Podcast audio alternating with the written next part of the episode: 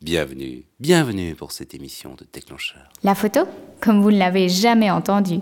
Manon Royer, qui par chance est une locale. C'est vraiment le hasard, mais on n'a pas de problème avec ça puisque le jury était un jury international. Je venais juste d'acheter mon 50 mm et je ne sais pas pourquoi je me suis mise à faire euh, des photos par la fenêtre du train. Et puis je suis rentrée chez moi et je les ai regardées et celle-là, elle m'a elle m'a flashé parce que elle me faisait penser à un photographe que j'aime beaucoup, Ackerman.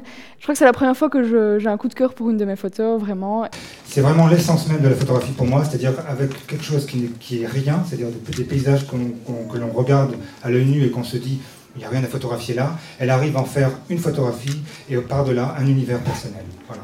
Je me suis dit, euh, si je prenais le train, et je vais aller euh, dans toutes les villes belges, dans toutes les grandes villes belges, et je vais faire des photos comme ça. Euh, je, ne sais pas sur quoi je vais tomber, je sais pas comment ça va être, je sais pas si ça ira, si voilà, il y a des endroits où je suis allée, il y aura peut-être pas d'images qui, qui en ressortiront, mais euh, voilà aussi pour euh, pour pour s'isoler, pour voilà passer des heures dans le train, rêvasser, réfléchir, me retrouver un peu avec moi-même et et au final, le résultat, c'est pas vraiment euh, un travail sur la Belgique parce que les photos, j'aurais pu les prendre n'importe où. C'est quelque chose de plus personnel, quelque chose qui est plus propre à moi.